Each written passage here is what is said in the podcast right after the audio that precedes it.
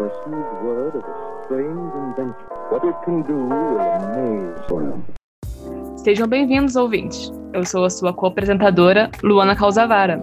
E eu sou seu co-apresentador, João Santos. E esse é o podcast Esquina das Ideias, onde as ideias se cruzam. Hoje, a Esquina das Ideias recebe o economista Tomás Fujiwara. Tomás é graduado e mestre em Economia pela Faculdade de Economia e Administração da USP e PhD em Economia pela University of British Columbia, no Canadá. Tomás é pesquisador associado do National Bureau of Economic Research e atualmente é Associate Professor de Economia e diretor da Brazil Lab, ambos na Universidade de Princeton. Sua pesquisa é focada em economia política, com foco em países em desenvolvimento e representação política. Seja bem-vindo, Tomás, é um prazer ter aqui você no programa. Ah, muito obrigado pelo convite, é um prazer participar e muito obrigado pelo ouvinte, né? Por é, estar ouvindo. Então, Tomás, a gente faz a nossa entrevista aqui. Primeira sessão a gente vai conversar um pouco sobre sua trajetória, depois um pouco sobre a sua área de estudos e mais ao final sobre as suas pesquisas mais recentes, né? Começando sobre essa trajetória, olhando a sua carreira, eu vi que ela é toda focada em economia, mas eu pessoalmente conheci o seu trabalho em ciência política, né? Eu usei um, um artigo seu de 2011 sobre eleições dos municípios na ciência política e eu levei até um susto dos meninos quando a gente comentou que a gente ia fazer entrevista com vocês. Ah, o economista, o Tomás Fujiwara é o economista, para mim ele é cientista político, né? E eu percebi que a sua trajetória também é bastante permeada entre as duas áreas, né? Gostaria de saber um pouco de você, como foi tanto seu início e opção pela economia, e depois como surgiu esse, essa interlocução com a ciência política.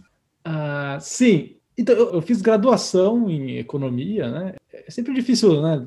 que lembrar porque eu tomei aquela decisão, né? Quando você tinha, tinha 17 anos, né? Tem que escolher o vestibular. Acho que na época eu não pensava em que eu, virar, que eu seria um acadêmico, que eu seria pesquisador ou professor. É, e né, eu decidi estudar economia, parecia é, uma, uma, uma, graduação que faria sentido, né? De ah, possibilidade de emprego depois. Sempre tive algum interesse em história, geografia, então você fala, ah, se você tem interesse em história geografia, faz uma ciência social. E eu acho que, na verdade, na época eu nem sabia assim, que ciência política era uma disciplina. Assim, que, né, como, como, no Brasil, principalmente em, do, em 2000, em 99, quando eu tomando essa decisão, não existia curso de graduação em ciência política, né? existia ciências sociais. Sabe, ainda hoje é, é assim. Né? Então, nem era uma coisa que, não. Fiz faculdade de economia. É, quando terminei, pensei, ah, faz sentido fazer um mestrado, economia. Ainda não pensava muito se ia ser acadêmico, se ia ser pesquisador, se ia ser professor acho que fazia sentido meio que na, até uma progressão profissional. Assim, ah, para trabalhar em banco, em consultoria, fazer um trabalho mais técnico, é, é útil ter o um mestrado.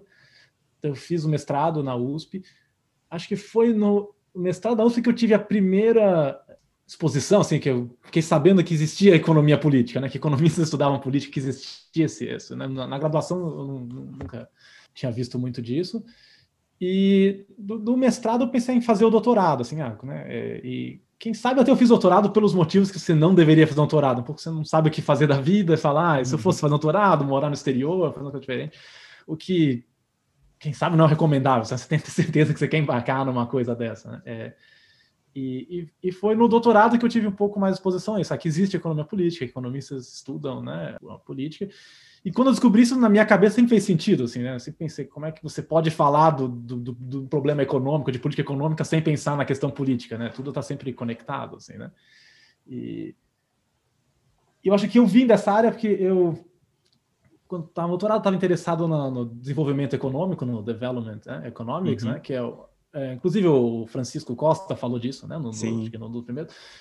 E essa é uma área que sempre, dentro da economia, é uma área está sempre aberta para a questão política, assim. E, e, e, acho que por um motivo que é bem claro, né? É, é famoso aquele ditado, não sei, um ditado, uma máxima que é que os países em desenvolvimento eles não têm problemas econômicos, eles têm problemas políticos, né? o que está errado com a educação no Brasil ou com o, o, o sistema de saúde na Nigéria, provavelmente é uma questão mais política do que econômica. Então acho que eles sempre se entende isso, e daí que eu fui né, é, é, é, entrando nessa área e, e, ficando mais interessado. Mas foi uma coisa assim que foi aprendendo. É. Bom, Tomás, e quando você Isso. percebeu é, ao longo de todo esse período que você chegou no momento, olhou para si mesmo e falou: Bom, acho que agora eu sou um acadêmico, estou nesse caminho para ser um acadêmico, né? Porque, pelo que você falou, você foi meio que levando sem saber exatamente se você realmente seria um acadêmico, né? Quando você é. chegou e pensou: É, eu vou ser um acadêmico? Olha, acho que eu tipo, percebi que eu era acadêmico quando me ofereceram um emprego para ser professor, né? você quer ser professor? Ok, então essa é uma profissão, vou tentar essa, né? Eu acho que quando está no, no, doutorado, né, você percebe que né, os seus colegas mais velhos estão é, se formando e né, tem carreiras que eles seguem, né? Alguns viram professores, alguns viram pesquisadores de instituto, alguns viram vão trabalhar no, no, no setor privado, alguns trabalhar no governo, né? E eu sempre tive, né, assim, fazer a melhor pesquisa que eu posso fazer para minha tese, né, e tentar o mercado acadêmico, ver o que acontece, e eu vou pensando, né, no, no, nessa, no, no, no, que faz sentido, né, é, é fazer. Até porque você não tem tantas escolhas, assim, o mercado, né, em todos os setores é competitivo, às vezes você termina e, né, a, a profissão, o, o, que te oferecem é, é isso, né. Acho que mesmo no começo da minha carreira professor, eu pensei, ah, isso, quem sabe eu posso até mudar, fazer outra coisa, né? É, é, de, de, certo modo tem um fluxo, é mais comum você ver um professor sair da academia e trabalhar no setor privado do que o contrário, né? Então faz sentido tentar uma coisa antes de tentar outra. E à medida que fui fazendo e, e, e eu né, fui gostando do trabalho que eu faço foi, e, e, continuo fazendo isso. Acho que nunca foi super claro na minha cabeça. Uhum o que eu acho que não é muito representativo. Acho que a maioria das outras pessoas não, elas têm claro esse objetivo, ou, elas têm mais certeza do que elas querem do que eu tinha. É... Eu acho que também hoje em dia as pessoas têm mais mais acesso à informação, assim, mesmo quando eu estava né, é, começando doutorado no Brasil pensando em aplicar, obviamente não existia internet, existia informação, mas acho que existia um fluxo um pouco menor de, de Hoje em dia acho que com rede social, internet, fóruns, acho que a, a pessoa que está aplicando fazer um doutorado no exterior agora em economia, pelo menos, ela, acho que ela tem uma ideia muito boa do que é academia nos Estados Unidos, na Europa, no Canadá, do que eu tinha em 2006, certo? É, mas... Tá bom. Agora, falando um pouco mais sobre a sua área de estudo, uhum. sua área principal de atuação é economia política. Você poderia nos definir o que é propriamente economia política, em termos de objeto de análise e método? E qual a diferença entre a visão da economia para pensar em questões políticas? Tá, deixa eu responder em várias partes. O primeiro, o, o nome economia política é, confunde um pouco as pessoas porque ela quer ela significou coisas diferentes em tempos diferentes, certo? Então, existe a palavra economia política que se refere a coisas do, do século XIX, né? Tipo, o, o, Capital do Marx chamou Capital uma crítica à economia política. Então, na, naquela época existia esse, esse nome, economia política, e eu acho que o nome existia porque na a época, né, para pessoas como Karl Marx e, e, os contemporâneos dele, eles tinham claro na cabeça dela que para entender o sistema econômico, você tem que entender o sistema político, eles são conectados, né, e você tem que entender isso. É, acho que com o tempo a, a, economia foi se focando cada vez mais nas coisas, pensando menos e menos em política, pensando mais em mercados e, e, e preços e quantidades, coisas assim, certo? Mas é, né, nunca os economistas nunca pararam totalmente de pensar né, nas questões políticas, sempre existiu, né? Um campo como escolha social, outro campo chamado public choice sempre existiu. E de uns tempos mais recentes, assim, digamos, 1980 para cá, houve um, um ressurgimento, sabe ressurgimento não é a melhor palavra, né? Mas o, o, nível de interesse dos economistas em política que sempre existiu foi crescendo e foi criando esse campo que se refere agora como economia política, ou political economy, né? Em, em inglês. Então acho que é isso é o, é o que é, quando eu falo eu trabalho em economia política political economy, acho que é mais nesse, nesse campo. Eu diria que, em termos da, da ideia, o, o, objeto de estudo, ele estuda a interação entre as, né, os processos políticos e os processos econômicos. Então, na verdade, o objeto é extremamente diverso, extremamente amplo. Né? É, várias questões. Por exemplo, por que uns países distribuem mais renda do que os outros? Certo? Por que alguns países declaram guerra contra os outros? É, o que faz um lobista? Por que uma pessoa decide votar ou não votar? Certo? Por que uma pessoa decide votar quando o voto não é obrigatório? Coisas assim. Tudo isso são né, questões da economia política, certo? Ele estuda uma quantidade grande de coisas. Em outro aspecto, você perguntou do, do método. O, o, método da economia política também é extremamente amplo, diverso. Assim, eu diria isso. Existe uma tendência na economia, dos subcampos da economia começarem a focar numa, né, numa, numa metodologia né, mais específica. A economia política é bem ampla, né? Tipo assim, quando eu vou numa conferência de outros, outros economistas políticos, tem gente que faz todo tipo de trabalho. Tem gente que faz um modelo puramente teórico, né? Um modelo matemático de como funciona, né? De, por exemplo, porque um país entra em guerra com outro. E gente, gente faz experimentos laboratório com tipo, chama os estudantes num ambiente controlado, faz um experimento de laboratório com eles. Tem gente que faz um experimento de campo na Índia, na África, né, em outros países do mundo. Tem gente que usa dados, sei de o que um lobista americano faz. É, é, então é, é extremamente amplo, assim, acho que todo, se você pegar todos os, os, métodos que economistas usam, eles estão todos representados na economia política, né, para estudar uma quantidade ampla de coisas. E a sua última pergunta, que é a mais difícil de responder para mim, é, é exatamente qual é a diferença né, entre a economia, a economia política e a ciência política, né, onde um acaba. Isso é uma, é uma pergunta que eu não sei muito responder. Assim, é, tem coisa. Existe bastante comunicação hoje em dia entre os cientistas políticos e economistas dessa área, né? Tem um, um, uma comunicação boa, certo? E é, é difícil desenhar as fronteiras, assim, onde termina um e começa o outro. Assim, é difícil eu dizer. E é difícil até no ponto, às vezes, assim, eu tenho um projeto de pesquisa que, eu, que às vezes eu olho e tenho que conversar com meus coautores. Faz sentido a gente publicar isso numa, numa revista Ciência Política numa revista de economia, assim, a gente nem é uhum. claro, né? Então, é, realmente é difícil de dizer. É, acho que um, um, jeito de pensar no assunto é você pensar assim, o, o, o conhecimento, a pesquisa, ela não tem essa fronteira, certo? Né? Existe coisas a serem estudadas, existe é, fenômenos no mundo que a gente precisa entender. É, é óbvio que o que afeta o econômico, afeta o político, que afeta o político, afeta o econômico, as duas tão, coisas estão super é, ligadas. E a questão assim, onde termina e começa não é muito claro. Eu acho que não existe essa, né, essa diferenciação no conhecimento, mas quem produz a pesquisa são os pesquisadores. E os pesquisadores, eles têm suas áreas, certo? A pessoa está fazendo doutorado em ciência política, outra pessoa é professor de economia. Então, eles têm, né, eles têm que é, produzir, publicar e satisfazer os pares e os, os, e os, orientadores, etc., da área deles. Então tem uma certa separação, mas é uma separação mais, acho que é o, esse aspecto de né, divisões que existem na academia que no, no, no, mundo ideal não precisariam existir, certo? As pessoas estudariam o que elas é, estudariam. E tem um pouco de diferença entre né, o método que os economistas usam, o método que os cientistas políticos usam, mas existe, eu focaria que existe muito sobreposição, muito overlap, certo? Né? É, é, é, é claro que você fala, tem umas coisas que é muito mais comum você ver cientista político fazendo, algumas coisas que é muito mais comum você ver o economista político fazendo, mas existe bastante é, é, sobreposição, existe bastante comunicação, assim, é, que acho que é uma coisa positiva, né? São campos diferentes conversando e entre si. Bom, falando, falando historicamente, a economia política também evoluiu bastante, né? Você mesmo falou que a economia política lá atrás estava Adam Smith, é, Malthus, Marx, e uhum. tinha uma, um aspecto diferente. Embora o, o, objeto de estudo pudesse ser parecido, e eu nem digo igual, é, o método era bem diferente. Como você diria que o método da economia política evoluiu com o tempo? Quando que se tornou mais empírico? Como que foi esse processo? Ou se, ou se não é, se ainda é muito teórico daquele jeito, né? É, teve economia política dessa do, do século XIX ali, né? Do, do Adam Smith e do Karl Marx, certo?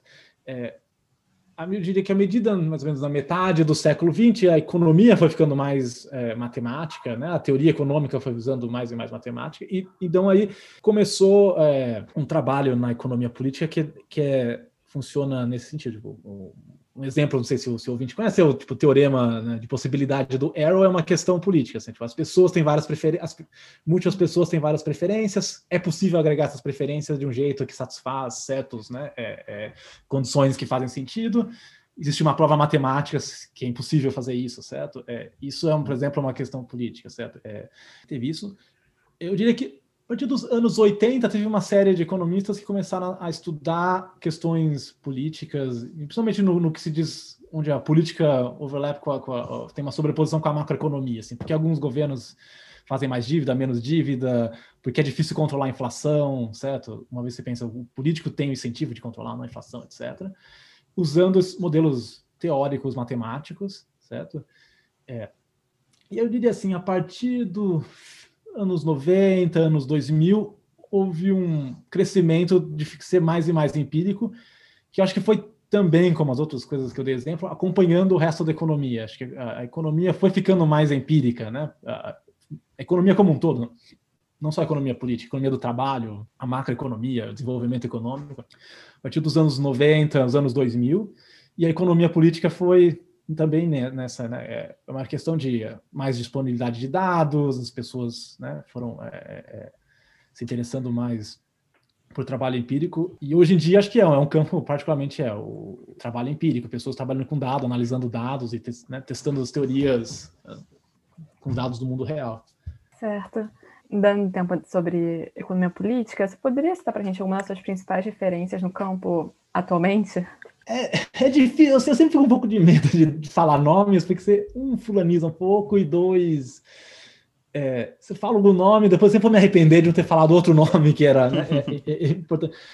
É, você é, falar o que você costuma utilizar, assim, suas utilizar, referências de que vai traçando a, a, sua carreira, assim, né? Uma coisa que você está sempre em diálogo, que você tem, tem em mente, algo do tipo, assim. Tem é, um grupo que são, estavam, né, que digamos, são os, os, os, nomes que a gente associa com, essa, com esse crescimento da economia política a partir dos anos 80 e 90, né? O Alberto Alesina, que infelizmente faleceu recentemente, o Thorsten Persson, Guido Tabellini, é, o Tim Bentley, são essas pessoas que estavam no, no, no que participaram desse ressurgimento, assim, ou, ou sabe, um número muito maior de pessoas participam desse ressurgimento, mas são os nomes, né, que as pessoas associam um pouco com, a, com essa área. O Darun Acemoglu e o James Robinson, que são dois, dois economistas que, que acho que eles foram instrumentais em também popularizar o campo, é, treinar uma quantidade grande de alunos é, que estudaram isso e, e também manter esse diálogo né, entre, entre economia e ciência política, que são é, esses são, digamos assim, os, os, os, grandes nomes, assim, pessoal um pouco mais senior, um pouco mais velho, que a gente associa com isso. E também teve, acho que, na área do, do, do estudando política dos países mais pobres, né, dos países em desenvolvimento, é, teve esse, esse, esse, boom do desenvolvimento econômico né, enquanto área de pesquisa né, na, na, na academia americana europeia, que é associado com os, uh, digamos, os três nomes que ganharam o prêmio Nobel uh, um ano atrás, né? O Michael Kramer, Esther Duflo, ou Abhijit Banerjee. Uma coisa assim, a gente associa o desenvolvimento econômico, mas a pesquisa deles sempre teve esse aspecto político, né? Então, um exemplo só, é, a Esther Duflo tem um paper sobre, o, uma série de papers sobre né, as reservas para é, quando a, o governo federal da Índia falou, não, em, em, algumas vilas é obrigado que a prefeita né, da, da, vila seja uma mulher e não um homem, sabe? O que é uma questão de economia política. Então, tá ali, né, as pessoas que, que, a gente associa com terem renovado o, o, desenvolvimento econômico enquanto área de pesquisa, também sempre estiveram interessadas, sempre incluíram né, a, a economia política como parte importante. Então, acho que esses são os nomes assim, famosos, assim, que, por falta de uma palavra melhor, que a gente associa um pouco com essa área. Né? Mas insistir assim, que é um campo bem grande, que inclui várias pessoas e, e, e vários métodos também, acima de tudo. Assim. Então, é, tem uma representação muito boa de, de, de vários campos, assim, vários. É, nessa área. Bom, Tomás, sem entrar ainda especificamente nas questões do seu artigo, a gente já pode adiantar aqui que você produziu um artigo em que participou da elaboração, organização e, posteriormente, a análise de um grande experimento randomizado, né? Eu diria que o mundo ideal para os economistas seria um mundo que todas as questões sociais tivessem experimentos randomizados para serem analisados, né? Mas, infelizmente, o mundo não é assim. E quando a gente elabora esses experimentos, né, dessa, dessa forma, a gente interfere no mundo dessa forma, né, randomizada, aleatória, é, isso, além de levantar altos custos, também levanta dilemas morais, certo? Por, por conta de não alocar, talvez, os recursos da melhor maneira, mas de uma maneira aleatória, para que o problema possa ser analisado. Como é que você vê essa questão? Como é que os economistas analisam esses experimentos aleatórios? E é fácil conseguir o apoio da sociedade civil para esse fim? Existe algum tipo de resistência? E no campo da economia política, né? em que os interesses são tão mais específicos, né? É mais difícil ainda realizar isso? Ou você diria que não?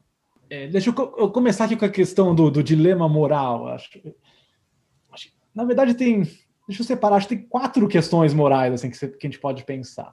A, a primeira é o experimento, né? O, experimento envolve, né? O experimentador vai lá e, está mexendo na vida dos experimentados, certo? Então, a primeira questão é existe alguma questão de coerção, assim, ou, tipo, alguém está sendo forçado a fazer alguma coisa que, né, que ela, que ela não queria fazer, alguém, você está tirando alguma coisa, assim, né? Existe alguém que está participando do experimento que a vida dela vai estar tá pior porque ela entrou no, nessa questão do experimento, certo? É, a gente, é, enquanto pensador, a gente sempre tenta evitar que isso aconteça, e existe todo um sistema, né, de, o Internal Review Board, um sistema de ética das universidades para evitar esse tipo de coisa, o sistema não é perfeito, é, pode achar, acho que deve, deve. Vou dizer que nunca acontece um caso que isso acontece. E, e quando eu digo coerção, eu digo pensar nessa numa questão bem ampla. Isso. Você pode pensar, ah, é óbvio que ninguém vai descer num país mais pobre obrigar as pessoas a fazer coisas que elas não querem fazer. Mas às vezes também tem uma questão, tipo, o, o pesquisador é parceiro de um financiador grande, tipo assim, eu, um pesquisador se junta com a, sei lá, o governo americano que pode, ou o Banco Mundial que pode ou não financiar algo. Vocês falam, eu quero que vocês façam isso. Se as pessoas pensam, se a gente não falar sim para esse pesquisador, eles vão tirar o nosso dinheiro, né? A gente vai deixar de receber financiamento. Isso seria coerção também, mas a gente espera que esse tipo de coisa não aconteça. Existe um sistema para evitar isso. Você tem essa questão um pouco uh, moral. Tem outra questão moral é essa alguém tá realmente vai estar tá sofrendo um dano, certo? A gente não, não vai é, alocar coisas que fazem mal para as pessoas, o que a gente acha que pode fazer mal para as pessoas. Acho que cabe nessa. Tem um pouco do o tema moral que acho que é o que você perguntou, é isso. É quando você aloca uma coisa randomizada, né, você é um, é um processo que escolhe quem recebe o quê, certo? Então, não poderia ter sido feito de outro jeito que seria mais justo, menos justo, certo?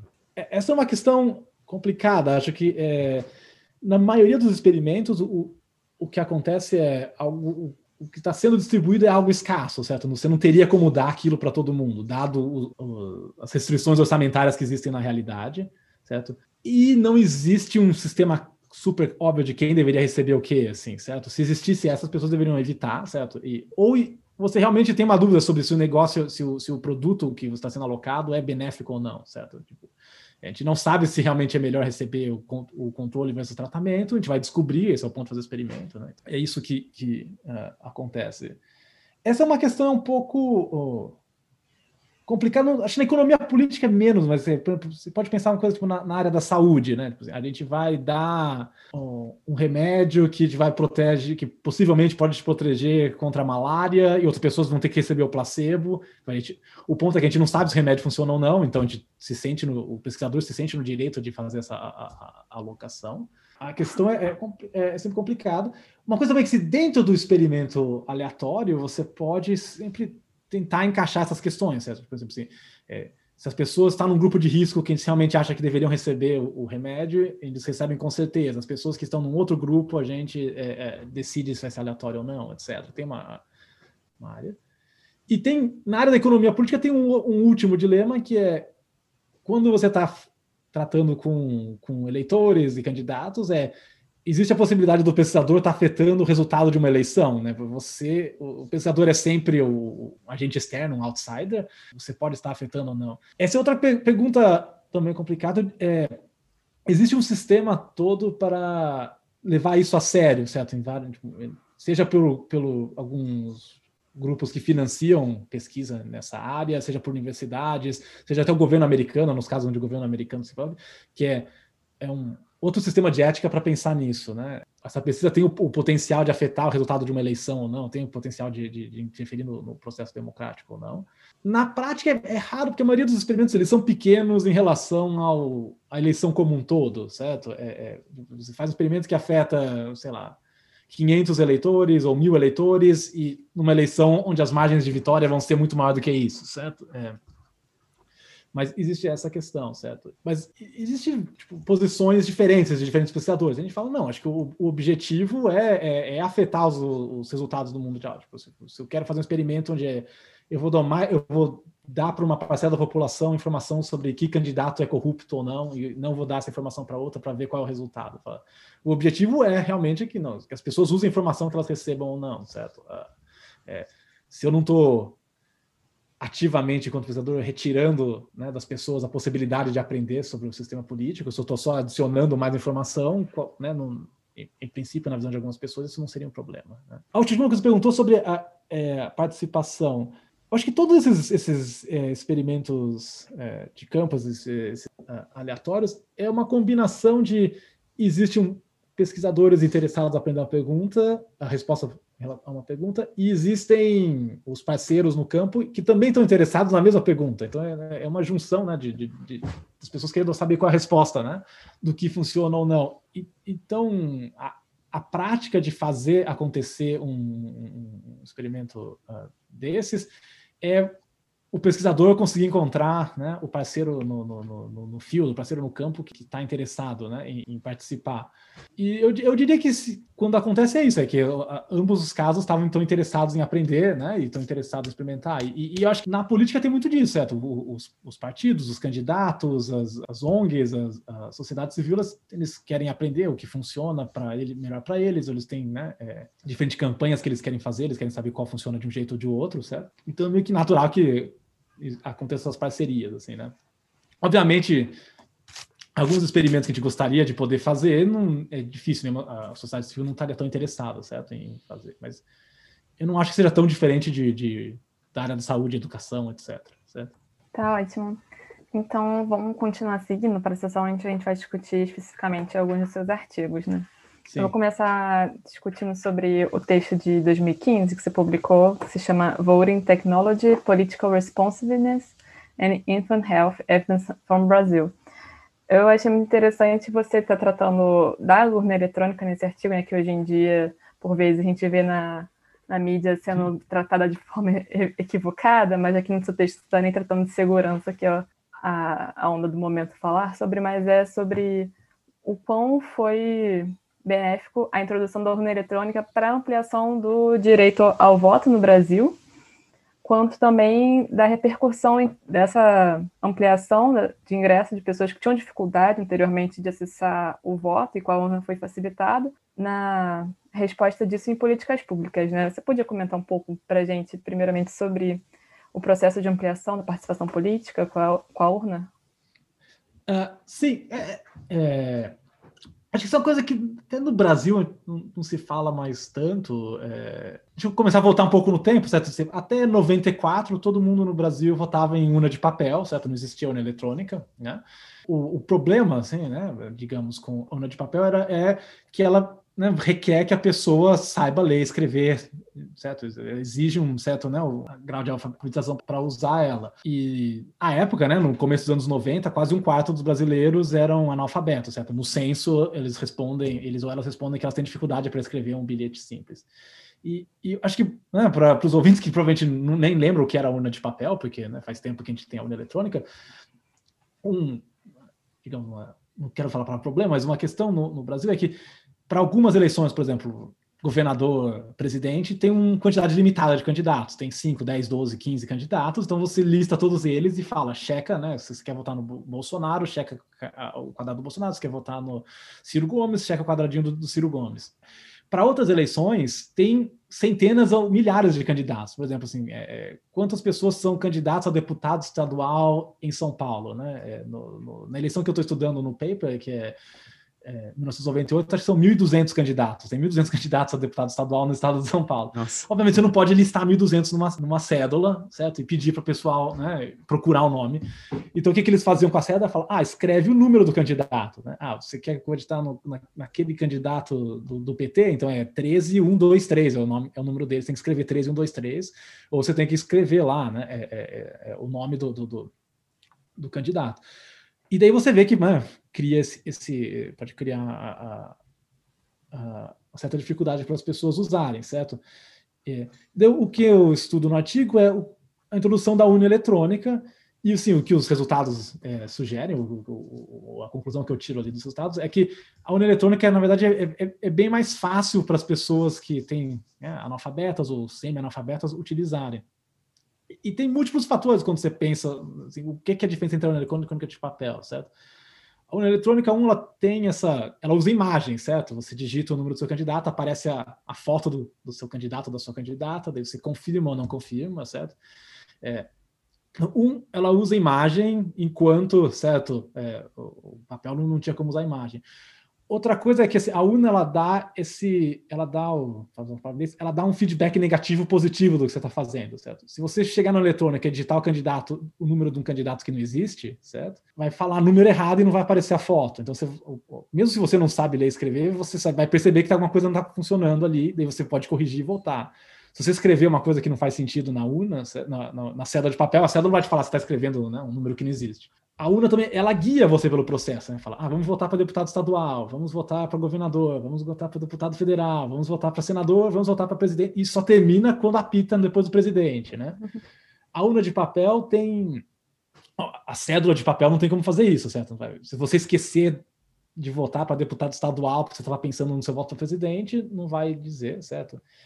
E isso é uma curiosidade, é quando estudei mais esse assunto sobre erros que as pessoas fazem, isso tem até um nome na, na arquitetura de, de, como as pessoas fazem é, máquinas, etc., que chama é, post-completion, né? O, é, o, erro de pós-completar. Né? E o exemplo que eles sempre dão é quando você vai no caixa eletrônico, o seu cartão sai antes do dinheiro, certo? E falam assim, porque se fosse o contrário, as pessoas iam esquecer o cartão. Ninguém vai esquecer o dinheiro, as pessoas vão esquecer o cartão. Uhum. Por quê? Porque o dinheiro é o, é o que está na sua cabeça. Assim, você foi no caixa eletrônico pegar o dinheiro, certo? Então, é, uhum. é, é outra coisa, tipo assim, é, a máquina de Xerox, as pessoas sempre esquecem o original, ninguém esquece o, o a cópia, entendeu? Verdade. É, é porque assim, é, a sua mente está focada no objetivo do que você foi fazer, tirar a cópia, tirar o dinheiro, daí você esquece outra coisa. Certo? É, você completou a tarefa na hora que você pegou o dinheiro, entendeu? Se você pensar na UNA, assim, se as pessoas estão focadas no voto para presidente, entendeu? Tipo assim, ah, votei para presidente, ah, é governador, votei para senador, daí você esquece de votar para deputado estadual. A UNA não deixa você fazer isso, certo? Você só sai de lá quando ela apita depois do, do voto para presidente. Então, então tem vários aspectos que é difícil saber qual é qual, que faz, mas deixa onde é mais fácil votar. E, e o resultado que eu acho no, no paper é que quando as, as cédulas de papel tinham muitos votos brancos e nulos. Né? É, no, no, caso de eleição para deputado estadual, era quase 20% ou 25% né, na, na eleição de 98. É, dos votos cédula de papel eram brancos e nulos, o que quer dizer, ou a pessoa deixou em branco, a pessoa escreveu o número errado, ela escreveu um nome que. Ela pôs o, o número do candidato a deputado estadual na cédula do federal, uma coisa assim.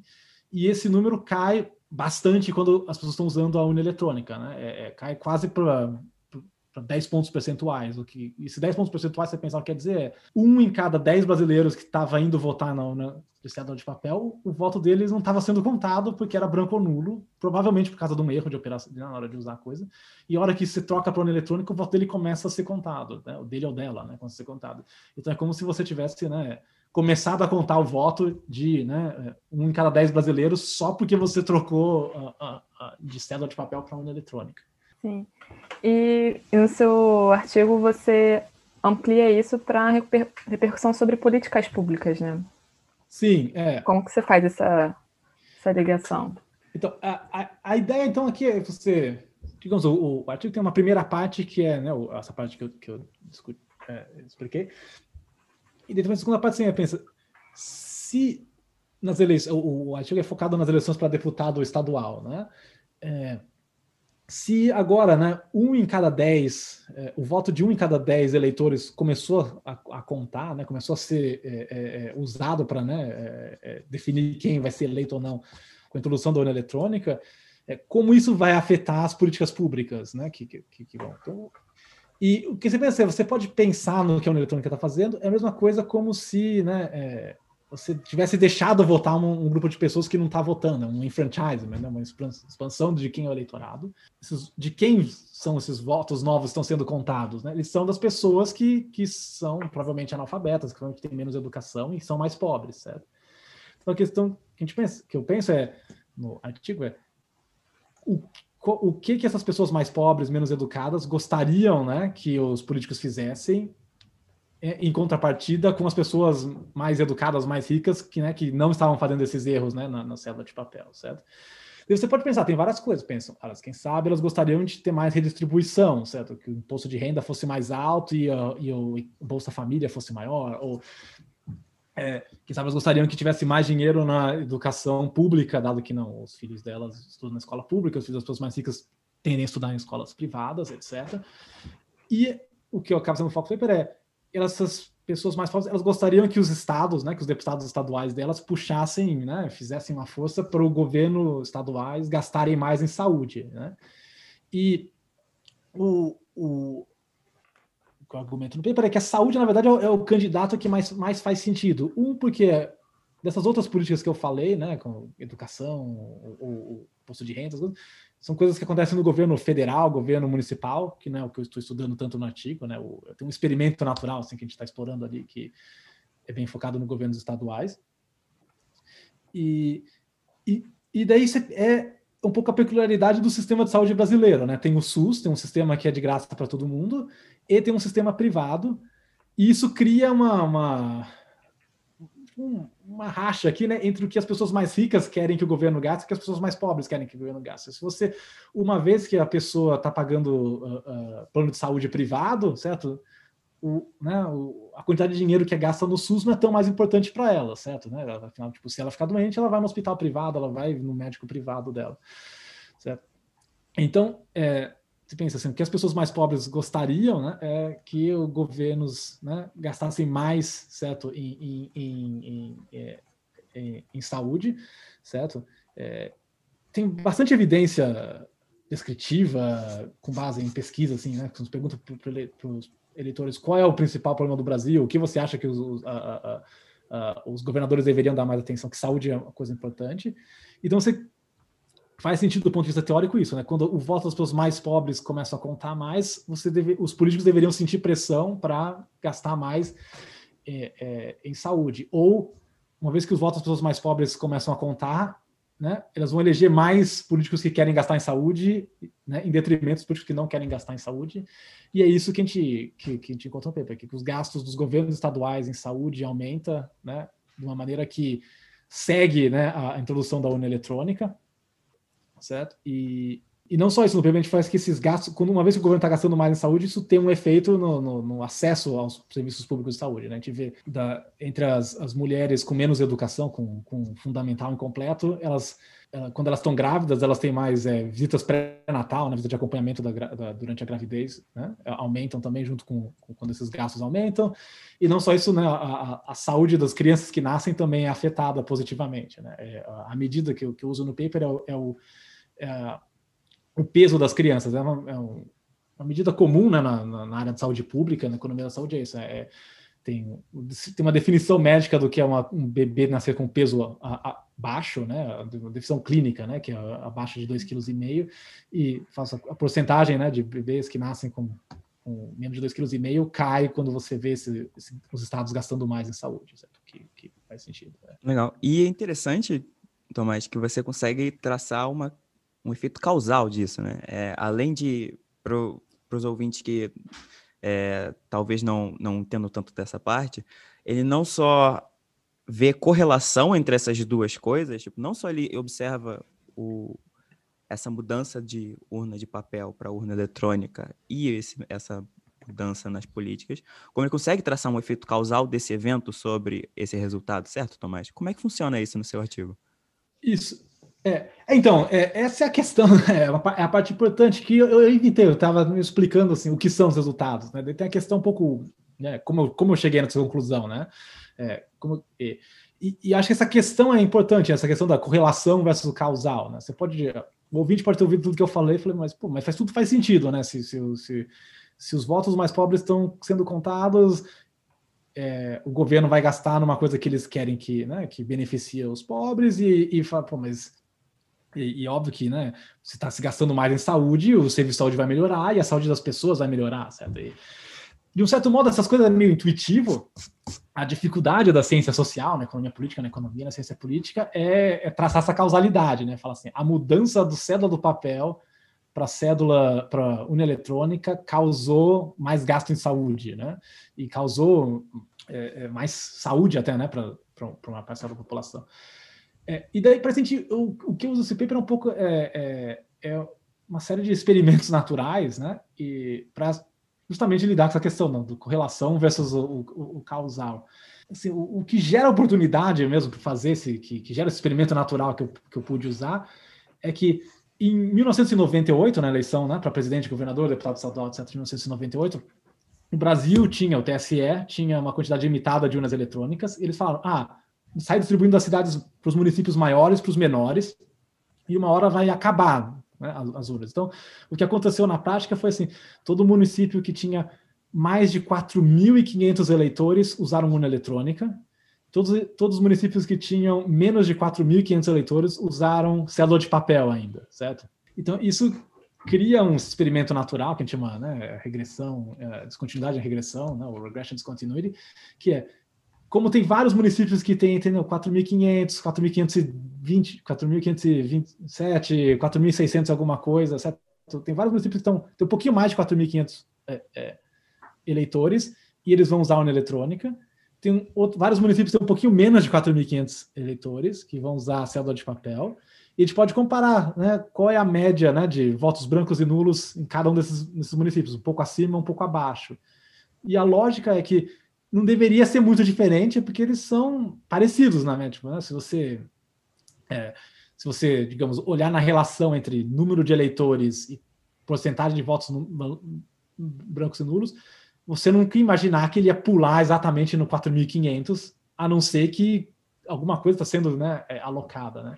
E, e volta um pouco que você falou, é, ele emula um pouco o experimento aleatório, certo? Como assim, a gente vai colocar, dar um, para um grupo, não dá para o outro, uhum. só que aqui não, é, é usaram essa, esse, esse cutoff. Então a gente usa uma, usa uma técnica estatística, justamente para usar isso para tirar essa causalidade, certo? Do, no 4500. E, e para estudar as partes da, da, do gasto em saúde, gasto e, e as visitas pré-natais e o, o, quantidade de crianças que nascem com peso, né, com peso baixo, precisa ter uma complicação um pouco que é essa descontinuidade é nos como tá, as urnas estão sendo eletrônicas sendo alocadas entre municípios. Só que isso está acontecendo em 1998, onde as eleições são para né, estaduais ou federais. Então, certo, não, não adianta comparar o, o, gasto de saúde do município acima ou abaixo do 4.500, porque né, o, o, prefeito foi eleito em 96, então o prefeito não foi né, afetado pela, por essa por essa mudança. A gente tem que olhar como está afetando o governo estadual. Daí, um pouco a, a, o experimento natural que eu uso é, é, a intuição um pouco assim, pensa em, em dois estados, assim, né? Tipo assim, um é São Paulo, onde assim, quase 80% da população, 70%, 80% da população moram em municípios que têm mais de 4.500 eleitores, certo? Esse, né, de, entre 94 e 98, eles vão, 80% das pessoas, dos eleitores paulistas, vão deixar de usar cédula de papel para usar urna uh, eletrônica, e daí entre 98 e dois, 2002, né, 2002 tá, é quando todo mundo começa a usar a urna eletrônica, tem um, os outros 20% ganham, né, é, vão, vão mudar de cédula para urna eletrônica. Você pode comparar isso, por exemplo, com Acre, onde só 20% da população mora nesses municípios com mais de 4.500, porque tem muito mais município pequeno no Acre. Daí, o, ao longo do tempo, né, a trajetória da, da, da introdução da urna eletrônica é, é, bem diferente. Certo? Em 94, 98, só 20% dos, da, dos eleitores do Acre vão mudar de cédula uh, urna, e daí de 98 para 2002, que né, 80% do, do, dos eleitores do Acre vão ver essa mudança. Não, o que, de certo modo, que a gente procura nos dados é se os gastos de saúde e os efeitos dos gastos de saúde seguem essa mesma trajetória, certo? Eles crescem bastante primeiro em São Paulo e depois e, entendeu? É, a gente vê um crescimento grande em gasto de saúde entre feito pelos políticos que se elegeram entre em 98 em São Paulo e depois pelos políticos feitos em, eleitos em 2002 no Acre. Né? É, é, é essa ideia aqui, né? É, tem um, um coisa. É, os detalhes gostam de ficar técnicos exatamente como isso, como isso funciona, mas a lógica é essa que é, é isso, meio que por um acaso o TSE fez a, a a introdução da urna eletrônica ao longo do tempo, através de estados, ter uma trajetória que é muito peculiar, assim, certo? Alguns estados vão né, receber um monte antes, outros estados vão receber um pouco depois. Então a ideia é você falar assim, essa trajetória é procurar olhar nos dados de saúde e ver os dados de saúde estão seguindo essa trajetória super peculiar, né? Que é que segue a, a lógica da, da, introdução da urna eletrônica. E quando a gente acha que vê que está seguindo essa trajetória peculiar, é daí que a gente fala assim, não, isso realmente tem que então é, a gente se sente confiança a gente falando, existe uma causalidade aqui, certo? Da, da, entre a urna eletrônica para o gasto em saúde, certo? Não é só uma correlação, certo? Entre o que está acontecendo. Né? Bom, Tomás, agora falando sobre seu artigo Policy Deliberation and Voters Persuasion, Experimental Evidence from an Election in the Philippines, você analisa através de um experimento aleatório o efeito causal sobre o comportamento dos eleitores de uma certa prática de campanha eleitoral. Queria que você explicasse para a gente, para os ouvintes, como funciona a campanha aqui no artigo, você diz Town Hall, e de onde veio o interesse em estudar esse, essa prática de campanha especificamente? Então, a, a, o que estava nesse artigo, a gente estava cooperando com, com esses, alguns partidos na, nas Filipinas, certo? Eles fazem as campanhas deles, certo? E, e a gente, a gente é, fez uma parceria para falar assim: ah, se vocês fizessem essas campanhas, uma campanha de um jeito diferente, né? Tipo, normalmente o que é uma campanha para esses partidos específicos é, ah, a gente pega um, um, um alguém numa moto, numa bicicleta, eles ficam andando de um lado outro para a rua com uma bandeira, ou né, um, o carro de som mandando mensagem, esse tipo de coisa. E o que a gente fala, e se se trocasse disso, porque a gente chama desse, né, o town hall meeting, que é que é, é o, o, os representantes do partido convidam pessoas do bairro e daí tem uma, um, uma conversa sobre a, a, as políticas que eles defendem. E, e, e o que é importante para a gente aqui nesse tratamento é que é, existe uma deliberação, assim, não é só os representantes do partido falam, sentam em vocês e ouçam nossas propostas. É, assim, a gente vai falar nossas propostas, vocês vão falar é, com a gente de volta, etc. É, isso é um pouco a expressão do que é. Você, a sua pergunta, acho que imagino que seja a pergunta dos ouvintes, é, mas por que focar nesse tipo, né? A, a, a, a ideia que a gente tem por trás, que, que eu, meus contores estavam pensando muito, é, é, é essa questão que a gente chama na, na, economia política política entre é, os partidos e as plataformas e, a, e, as propagandas das mensagens dos partidos serem o que a gente chama de programática e não programática, certo? Uhum. É, então, e, e, em muitos países mais pobres do mundo, acho que quem sabe o Brasil não é tão tão caso, se bem que tem bastante, né, um pouco uh, essa questão, acho que eu vou voltar nisso, é isso, essa questão que é, os partidos falam muito pouco sobre propostas específicas, certo? principalmente, digamos, na, na, na Índia e na, no sul da Ásia, na África, na, em outros países asiáticos, como o caso das Filipinas também, existe o que a gente fala, é, existe muitos eventos políticos onde não se discute muito proposta, não se discute programa, certo? É, é tipo, tem um clima meio de festa, existe uma distribuição de alguma coisa, assim, eu vou dar camiseta, eu vou dar boné, eu vou dar calendário, às vezes se dá comida. Nas Filipinas não que tanto nos partidos que a gente estava cooperando, é, às vezes é como se dá dinheiro mesmo. Fala assim, ó, tô te dando esse dinheiro para você votar em mim, certo? E, e, e, e tem, que é o, o, o, o, vote buy mesmo, uh, direto.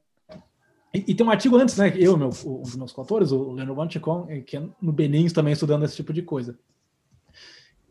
Então, assim, o que existe, o que é, o, o, que é uma questão grande super importante, assim, que é uma coisa que a gente realmente, enquanto economista político, a gente quer entender, é isso, é como o, um sistema que é focado nessa, as plataformas dos políticos é focado nessa coisa não programática, assim, certo? Eu vou, né?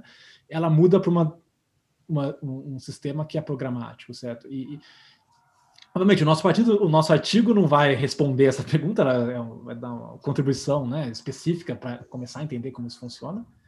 Mas tem essa questão, assim, como você, né, é, você sai de um sistema político que é sobre, ah, o candidato é melhor, sem explicar muito porquê, e tem esse, esse clima de, de, festa, né, tipo, ao comício vai ter um show de um artista, vou dar camiseta para todo mundo, vou dar boné para todo mundo e vou, vamos embora para casa e vota em mim, uma, uma coisa de, disso, né, tu tem, tem essa a, a questão. E, e, tem outra questão que é, é, é o que um pouco influenciou, parte desse artigo é teve uns resultados do no artigo anterior, é, do, meu, do, do, do, com o Leonard Wanchicon, e outros trabalhos que o Leonard Wanchicon fez, onde eu não sou também o coautor, no, no, no Benin, né, na, na, no oeste da, da, da, África, que era focando nisso, né, de, né, de fazer esses tipos de town hall meetings e, que, que, que, essas, que funcionaram bem lá e ter, né, ver se funcionaria também na, na, nas Filipinas, certo? Em um ambiente, um ambiente que é bem diferente. E, e, tem uma outra questão que acho que eu acho particularmente interessante, é quando, principalmente se observa é, campanha política aqui nos Estados Unidos, existem essas coisas que funcionam como um pouco um tal hall meeting. Por exemplo, o, o, Joe Biden, durante a campanha dele, ele vai até uma cidade no interior da Pensilvânia, certo? E, e, e falam lá os seus 20 minutos e abre para a população fazer pergunta para ele, né? Fala pergunta para ele. Se você pensar do ponto de vista, assim, por que, que o Joe Biden está deixando as pessoas fazer pergunta, não é muito óbvio né? Porque faz sentido. Você pensar realisticamente, você acha que algum eleitor que está lá vai mudar a opinião do Joe Biden em alguma coisa? Tipo, você acha que assim, uma vez que ele virar uhum. presidente, ele vai lembrar, ah, não, mas lá no interior da Pensilvânia, o fulano me contou, então quero fazer assim. Não, certo? Tipo, ele tem as visões dele, as, a política que ele vai querer seguir, ele vai, né, os, os, os, os, os a equipe dele vai, né, é, não é muito claro por que, que campanhas políticas, né, existe esse coisa, certo? Mas e, eu acho que, sei lá, alguma, tem uma psicologia, tem alguma coisa por trás disso que as pessoas gostam disso, né? De, de seja porque o, o, candidato se mostra aberto a ouvir o que elas têm a dizer, ou quem sabe elas acham que, quem sabe, sim, é, ah, se, se, o candidato ouvisse o, o que está acontecendo na minha vida, ele vai mudar de ideia, vai aprender alguma coisa, certo? É, tem, tem, um pouco assim essa questão de essa, por que, que esse formato onde a, a, a, o eleitor fala para o político, fala para os membros do partido que eles pensam, porque isso tem um efeito, né? Então gente está também um pouco tentando estudar isso, né? Essa questão. Sim, porque imagino que se fosse só ouvir a demanda, os partidos contratam pesquisas, assim, né, para saber o que, que é, o público está tá demandando, né? Mas esse momento que ele está junto com o eleitorado deve trazer algum sentimento maior de comunhão, alguma coisa assim, né? É, é, é, na verdade, é, Luana, você fala melhor do que eu falei até. É isso, é tipo assim, é, é, é isso. Um, eu acho que eu falei, ah, o Joe Biden não vai mudar de ideia pelo que falou, mas não só isso, assim, se o Joe Biden quer saber o que as pessoas pensam, ele vai contratar um instituto de pesquisa, porque ele tem uma campanha com milhões de pessoas, e depois ele é o presidente dos Estados Unidos, certo? É, Sim. Então realmente tem que ser isso, ou uma coisa psicológica, assim, cria uma comunhão entre as pessoas, as pessoas, isso.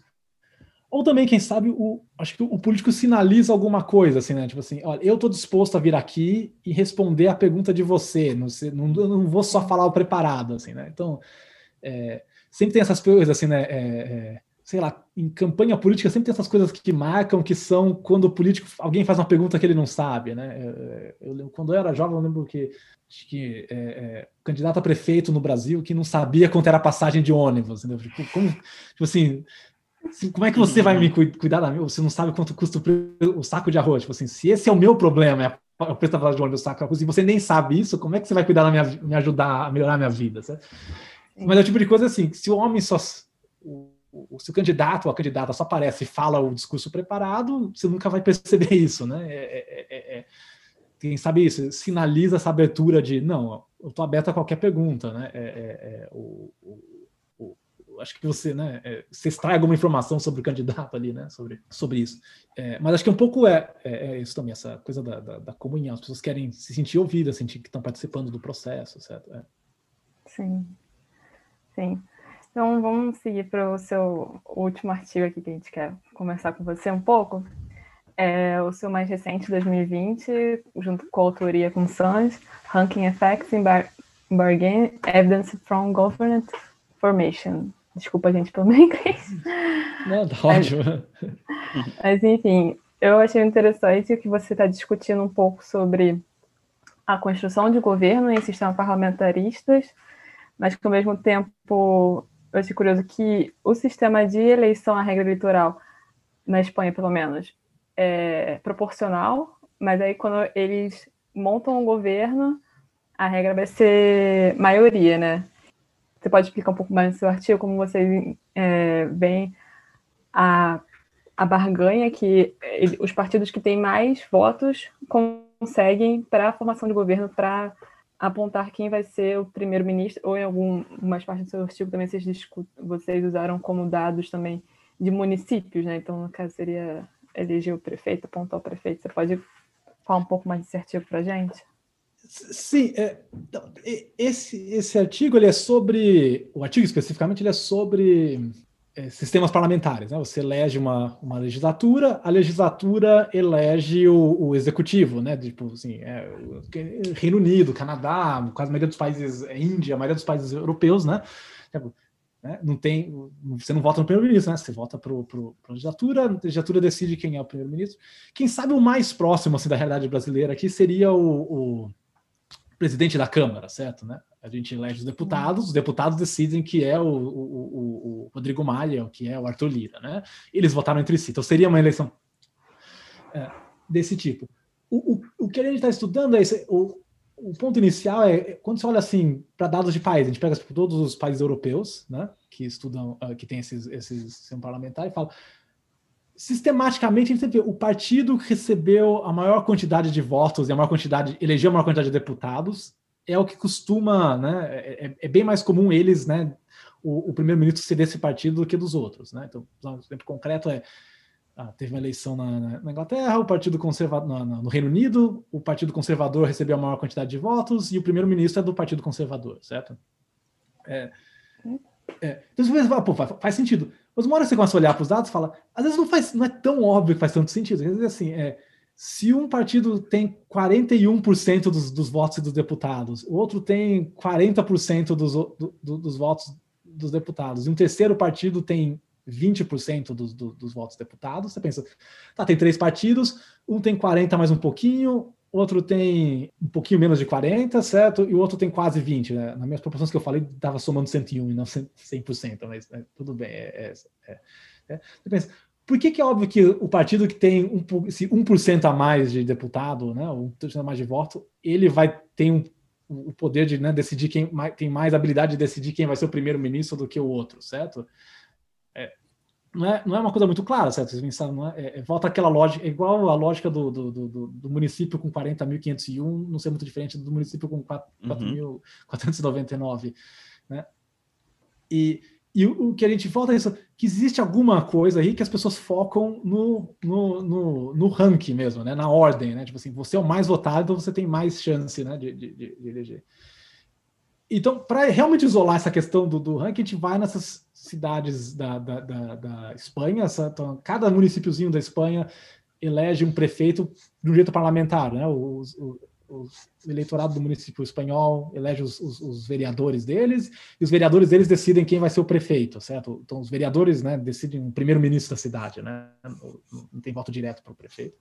E como tem várias cidades na Espanha, milhares de municípios e vários deles são pequenos, a gente pode focar no caso onde assim dois partidos quase empatam. Então, digamos assim, tem uma eleição, de novo, um, um partido ganha 41% dos votos, outro ganha 40% dos votos e outro ganha 19% dos votos. Essa cidade, digamos, tem é, é, nove né, é, é, é vereadores então, o que, que vai acontecer? Na prática, quando você, né, você roda tudo aí pela fórmula do sistema profissional, é, um partido tem quatro vereadores, outro partido tem quatro vereadores também, certo? Porque aquele 1% não fez muita diferença, e o outro partido vai ter um vereador. Você pensa, ué, é, em princípio, ué, os dois partidos que têm quatro vereadores têm chances iguais, né, de decidir quem vai ser o prefeito, certo? Afinal, eles têm o mesmo poder de barganha, né, que é o quatro, né? É, na prática, não, é o partido que conseguiu seus quatro vereadores com 41% dos votos, eles têm muito, assim, uma possibilidade muito maior, né, em termos né, de, de, percentuais, de decidir quem é o, o, o, prefe, o prefeito da cidade do que o, o, que tem 40%. E o ponto é que, em princípio, não faz sentido, certo? É, é uma barganha entre três partidos, né? Dois têm a mesma quantidade de, de vereadores, um tem um, pouquinho menos, certo? Tanto faz, né? Se, se eu conseguir meus quatro vereadores com um pouquinho menos de votos que você conseguiu seus quatro vereadores. Essa é a ideia. E, e o que a gente foca nisso é isso, que é uma questão de essa questão de o ranking está sempre né, fazendo diferença. E tem uma literatura aqui, né? Eu tenho outros textos do assunto e várias outras pessoas têm isso, que na política parece que tem as pessoas focam muito nisso, nessa questão do, do, do ranking, assim, o fato do, da pessoa ter sido que recebeu a maior quantidade de votos dá uma, uma, uma, uma ajuda, né, para ela que é, que é meio desproporcional do que você está sendo alocado, né? É, quando eu comecei a ler, eu, eu, tinha esquecido a questão de na, na Espanha ainda ser proporcional o voto para eleger os deputados. Né? Eu estava pensando no sistema inglês que é, é majoritário, né? É uhum. sistema de para explicar para os ouvintes, né? Sim. Só um é eleito em cada distrito. É diferente daqui do Brasil, que são todos proporcionais. É como os nossos prefeitos são eleitos aqui, por exemplo, em cidades pequenas. E aí, no seu artigo, eu pensei, então estão, talvez, seja uma regra informal para corrigir a desproporcionalidade gerada pela essa, pela essa regra eleitoral, né? Porque muitas vezes os partidos na Inglaterra é sempre um clássico, assim, né? Você pode ter muitos votos, mas como ele está espalhado por diferentes distritos, você nem sempre consegue eleger o número de deputados que você conseguiria em outra regra, né? uhum. eleitoral. E aí, no seu artigo, eu fiquei pensando muito nisso, né? Talvez, mesmo. É, isso aqui, no caso, na Espanha, a regra simples, da maioria simples, está sendo usada dentro já dos, dos parlamentos né, municipais uhum. para eleger, e aí, essa forma, talvez, de ter, mesmo que seja pequena diferença, mas é um partido que recebeu mais votos, então está reforçando a mais proporcional, né? A quantidade de votos grossa que o partido teve, é mesmo se o número de cadeiras no final foi igual, né? Porque outra questão é. também na discussão de formar, formação de gabinetes é sempre pensado as cadeiras, né? E o que você traz é de, é de fato discutir, é, são só as cadeiras mesmo? Os votos ainda conseguem fazer pressão nessa, no momento de formar um governo, né? É, exatamente. É, acho que é, o, o parte assim, você pensa assim, é, pô, por que, que é interessante estudar isso que está estudando, é que eu acho que ele comunica com, com essas, essas coisas que você falou. É, quando né, é, é, um país, um município, um estado escolhe as suas regras eleitorais, suas regras de governo, né? Tipo, é, quer ser presidencial, quer ser parlamentar, quer ser majoritário, quer ser proporcional, etc. É, acho que tem dois aspectos. Um é esse aspecto de proporcionalidade versus é, é, é, pluralidade, né, ser o mais votado, certo? O exemplo que você falou, na Espanha eles falam assim, a gente quer ter um sistema proporcional. Se um partido vai de 20% para 30% dos votos, eles têm que ganhar de 20% 30% mais cadeiras.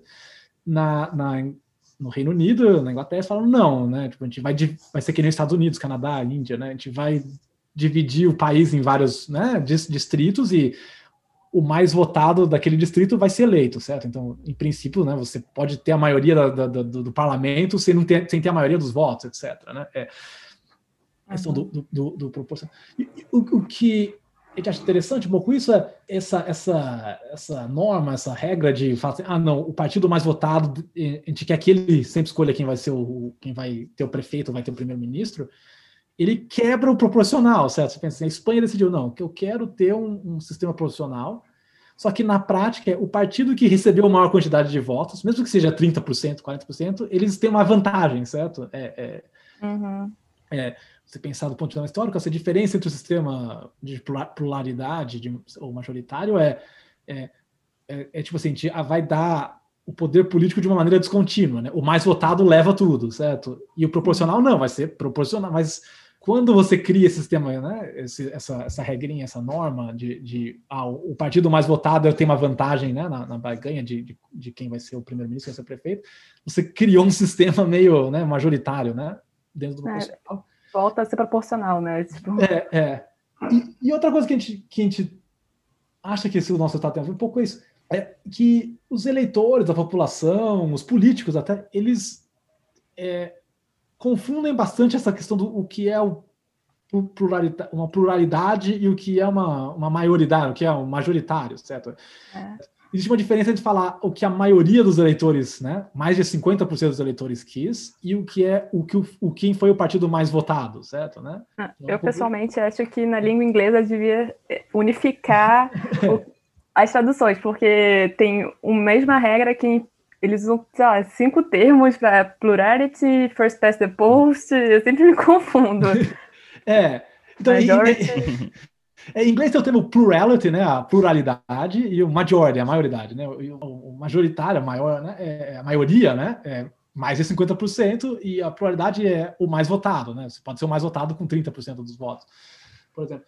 E, e, e, o que eu acho que é, existe muito essa, essa confusão. A gente, no, no, no artigo a gente discute meio é, assim, não tanto com dados, mas em estudos de casos, assim, bem específicos, bem é, é, brevemente, é, tem, tem vários casos assim. Por exemplo, um é como, por exemplo, o Donald Trump foi virou candidato do Partido Republicano em, em 2016, certo?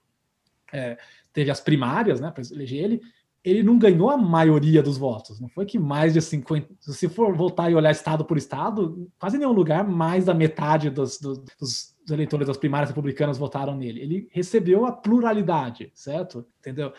Mas daí quando você, você vê as pessoas discutindo, é, parece que existe essa, essa confusão. Assim, não, mas a maioria escolheu. Não, a maioria não escolheu ele, certo? Ele é, é um pouco essa, essa, uhum. essa, a maioria dos eleitores republicanos é, é, é, não escolheu ele. E, e, quando você lê as regras do que é o Partido Republicano, assim, como é que a gente vai escolher quem vai ser o nosso candidato? É, os, as primárias elegem os, os, os, delegados lá da comissão e os, e, e os, delegados da comissão votam né, em quem é o, o, o candidato. É um sistema feito para construir uma maioria, certo? A maioria dos delegados decide, certo? Só que como uma pluralidade dos delegados eram os que gostavam do Trump, cria-se uma expectativa que não, tem que ser ele porque ele ganhou, mas de certo modo ele não, não é óbvio que ele ganhou, dado quais são as regras, certo? E, é, e tem várias outras coisas que a gente. é, no, no, artigo a gente acha vários casos disso. Tem um que é o do próprio. O, o, um dos primeiros ministros da Espanha, que ele começa a falar numa frase assim: não, a gente tem que é, eu, eu, tenho que ser o primeiro-ministro porque o meu partido ganhou é, 40% dos votos, então a maioria dos, dos, dos espanhóis querem. Falava, não é certo? Você ganhou 40%, que é mais do que os outros, mas não. E, e, tem uma frase que, infelizmente, estou esquecendo, mas é na mesma frase ele vai confundindo pluralidade com maioria, maioria com pluralidade, porque é um conceito que não é muito claro, assim, né? Na, na, assim, é claro quando você para para pensar, mas é, é, tem alguma uma psicologia que é confusa isso, né? O, né? É... Eu, acho, eu pessoalmente acho que o termo pluralidade é meio confuso. Assim, em português, frequentemente eu vejo maioria simples, maioria relativa, que eu acho que é mais fácil. Assim, pluralidade na minha cabeça Sim. me é. remete a proporcional, mas não é proporcional. Assim, eu acho que em português eu dificilmente hum. vejo esse termo pluralidade. Eu vejo mais em artigos em, em, em inglês, assim, e First Past the Post, também é a mesma regra, né? Tem vários nomes. É, eu acho que tem uma.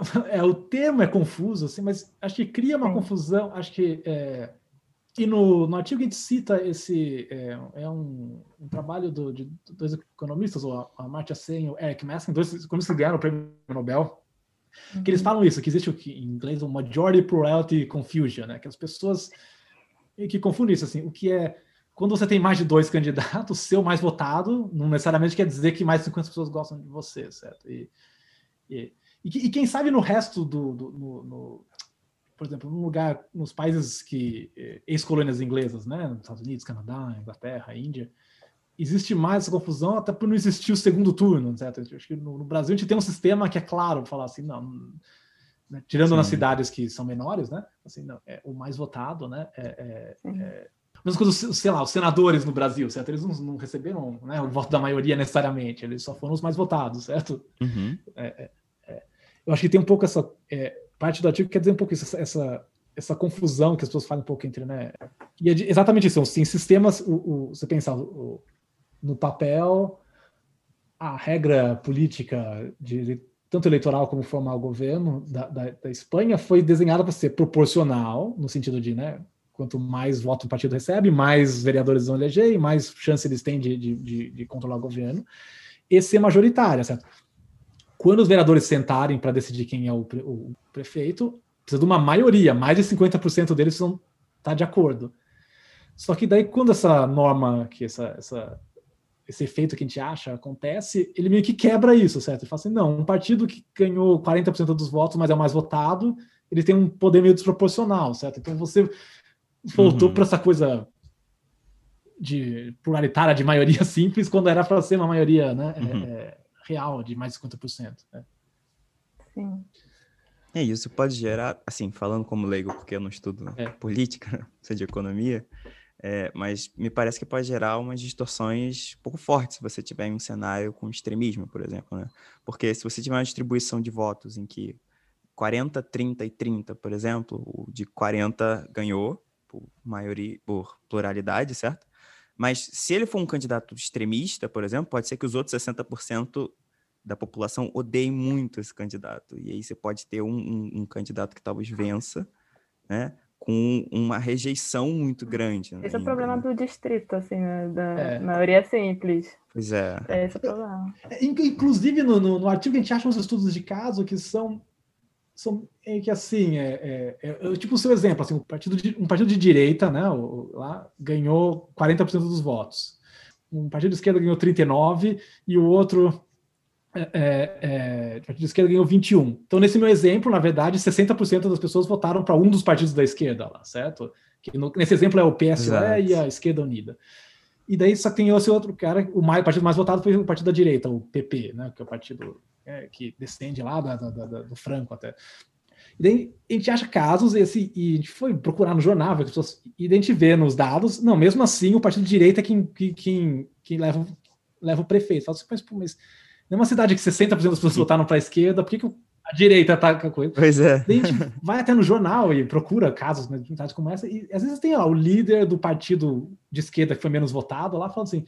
Não, realmente é, me incomoda muito ter um governo de direita aqui na nossa cidade, mas a gente tem que respeitar o que o povo decidiu, certo? Daí você pensa, daí você olha no caso o que o povo decidiu, um, não é a maioria, certo? E dois, nesses exemplos, é, às vezes são, tipo, sei lá, é, num caso que a gente estuda, são tipo 25 votos numa cidade de 30, de uma cidade de, sei lá, 10 mil eleitores, certo? Tipo, é, é uma diferença ínfima de, vo de votos que fez um considerado mais votado, mas de certo modo isso, né, percola pela política e fala, não, mais votado, ele mais votado, mais votado ganhou, ele merece ser o prefeito, então tem que respeitar isso.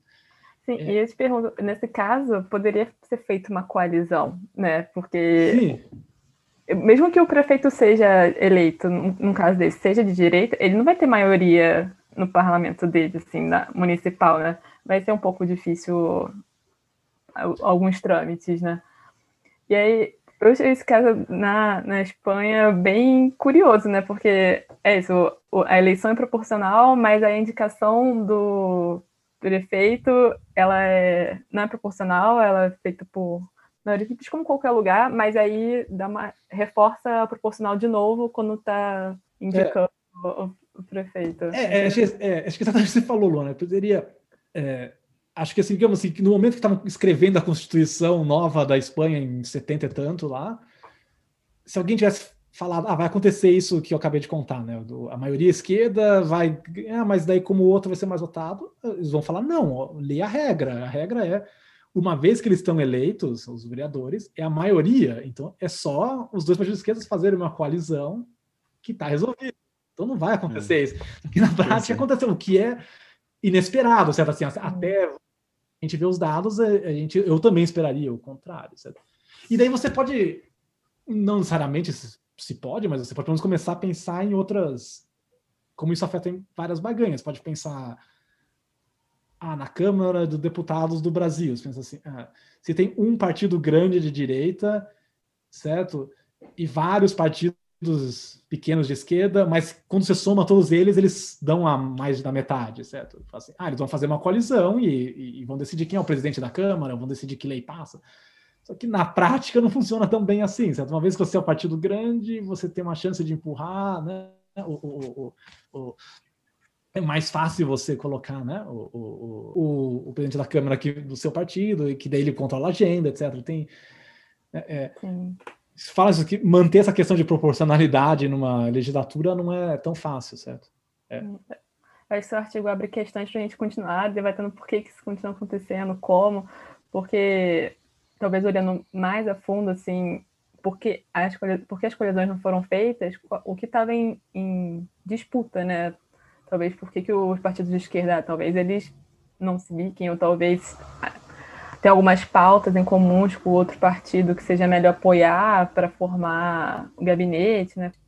Sim, é. Que é. Não, não conseguem ser tão acessíveis assim na pesquisa quant, né? Não sei. É.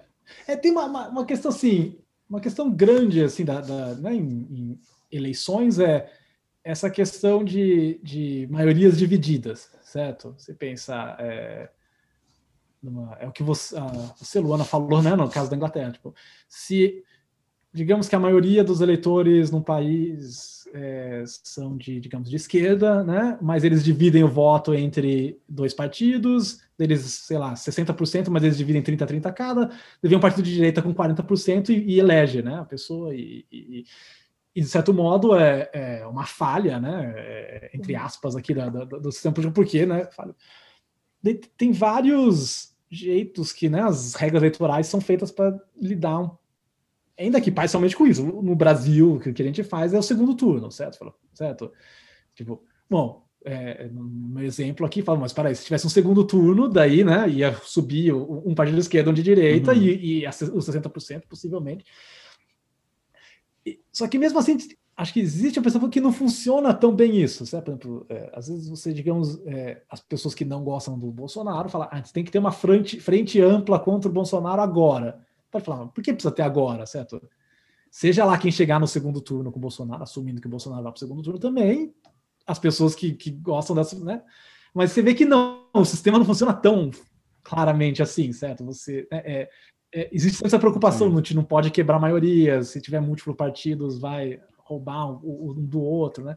E não tem nenhum sistema eleitoral que é perfeito, né? Que, que vai uhum. garantir que garante que o, o, o, o, o candidato que ganharia toda eleição, se fosse um contra um, né? Vai ser, com certeza vai ser eleito, certo? É possível sempre que, né? O, o, Sim. Mesmo, né? O candidato que acabe ganhando teria perdido, né? É, o, a corrida de, de, dois candidatos, né? Um contra um, né? De outros. Né? É, então, parte dessa, dessa, agenda de pesquisa é pensar nisso, né? Como você desenha é, é, é, é regras eleitorais para né, cuidar desse tipo de coisa, certo? É isso, então. Thomas, muito obrigada. Essa discussão foi ótima. Gostei muito de trocar ideia com você e com o João hoje. Obrigada pela participação. O meu prazer é falar com vocês dois, né, João, Luana. É, também gostei bastante. Obrigadão, Tomás. Muito Obrigado. bom conversar com você. Parabéns pelo seu trabalho. Muito Sim. legal. Obrigado. Espero que os, os, os ouvintes né, também tenham gostado e, e, e, espero que mais pessoas se interessem por essa área, né? tanto pela ciência política, pela economia política, pela, pela essa conjunção das coisas, que é uma área muito interessante, assim, e, e pensar que, né, para pensar no, no, na política econômica, você precisa pensar no, no processo político, para pensar no, no, que acontece na política, você tem que pensar no que está acontecendo no, lado econômico também. É. Muito obrigado. Esquina das Ideias tem episódios novos às sextas-feiras. Fique atento ao nosso calendário para mais informações. Acompanhe o canal pelo Spotify, YouTube, Apple Podcasts ou na sua plataforma de áudio de preferência.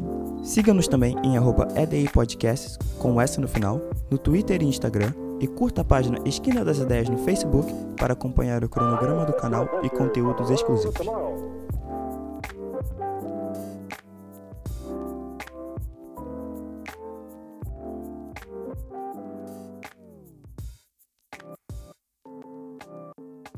Can do